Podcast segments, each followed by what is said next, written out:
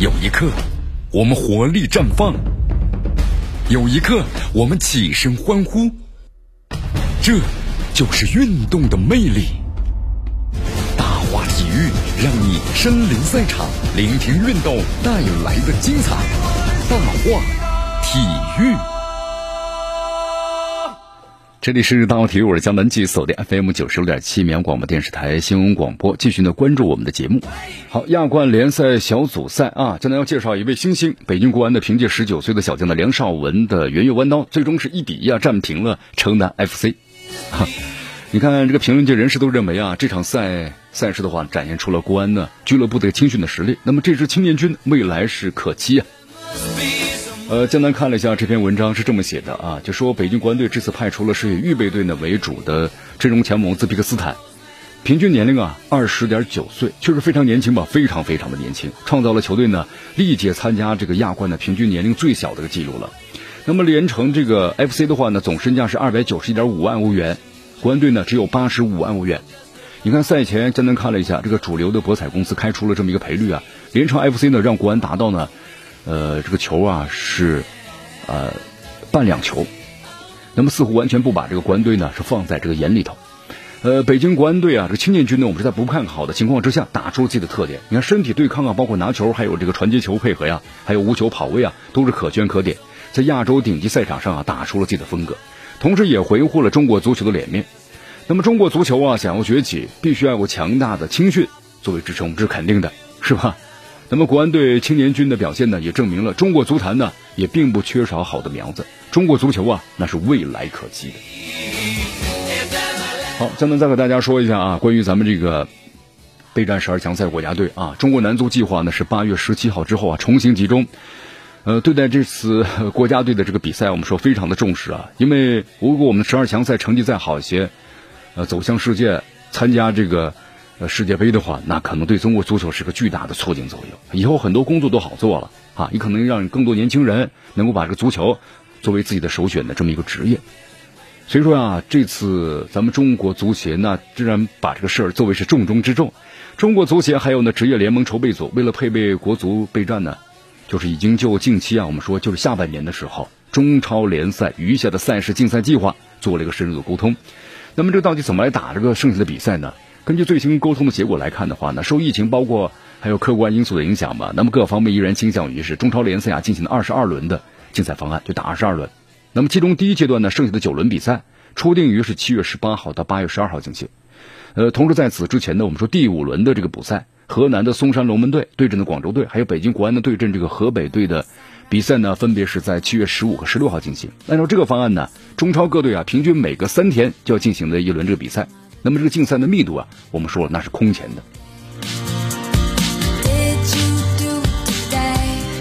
好，还有就按照这个国际足联的亚足联之前我们所公布的赛程吧，十二强赛呢将于今年的九月二号打响，一直到明年的三月二十九号落幕。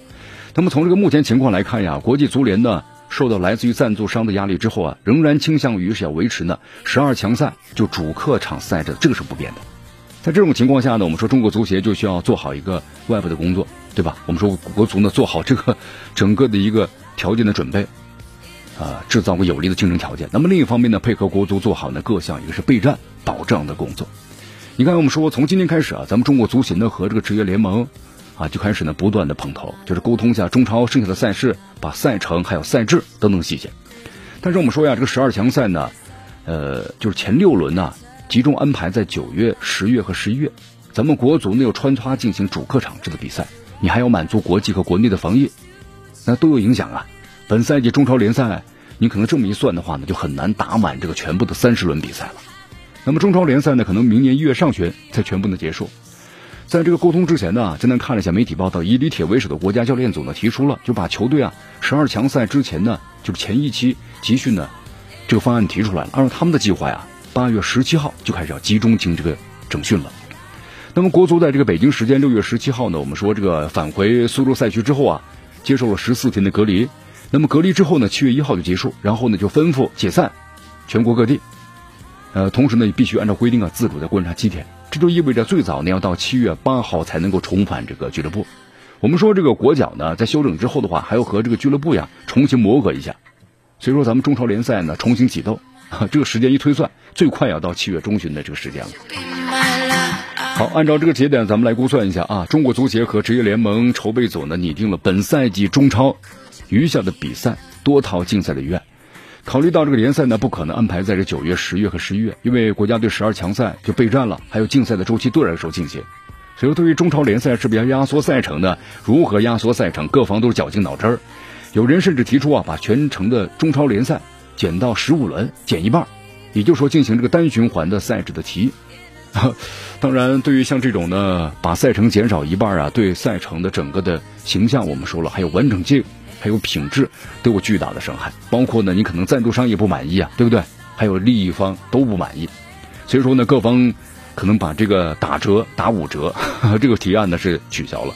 啊，综合各类这个现实因素呀，那么进行这个两阶段的累计二十二轮的方案，可能大家都会接受一些。按照这个方案呢，本赛季中超联赛呀，首阶段余下的九轮比赛。在十二强赛，就是在比赛之前。好，继续回到江南呢，为大家所带来的大话体育啊。刚才谈到这个赛程呢是要打折，这个情况呢基本上都被否定了，可能打折二十二轮吧，剩下的比赛啊。按照这个方案呢，本赛季中超联赛呀，首阶段剩下九轮比赛，十二强赛开赛之前我们说必须要打完。那么第二阶段的八轮的比赛，在初步计划安排在十二月上旬到明年一月上旬打完，也就跨年完赛。那么这样的安排呢，相对于方便国足备战明年一月下旬进行的十二强赛第七和第八轮比赛，就有这么一个充裕的时间了。呃，还有就是相对于啊中超联赛后面阶段比赛呢，首阶段余下的九轮，包括两场的第五轮比赛，怎么安妥善的安置，对吧？这也是个难题。那么从近期中国足协呢和职业联盟沟通的情况来看呢，这九轮比赛可能在国足第一期啊集训之前就全部要打完啊，这是肯定的。那么之后的比赛我们才好安排一些。那么，如果这个方案通过的话，那么中超球队啊，每天平均每隔三天就参加一场中超比赛了。这对球队来说又是一个密度是空前的，对球队来说也是个严峻的考验啊！可能生病率呢会由由由此而增加。所以说这方面呢，如何保护国脚，各方都要审慎行事。好，那么这两天啊，呃，咱们的中国足协职业联盟还正在呢进行最后激烈讨论，呃，最终再来敲定怎么来执行这个方案。好，时间关系，今天节目到此就告一段落。我是江南，咱们明天见。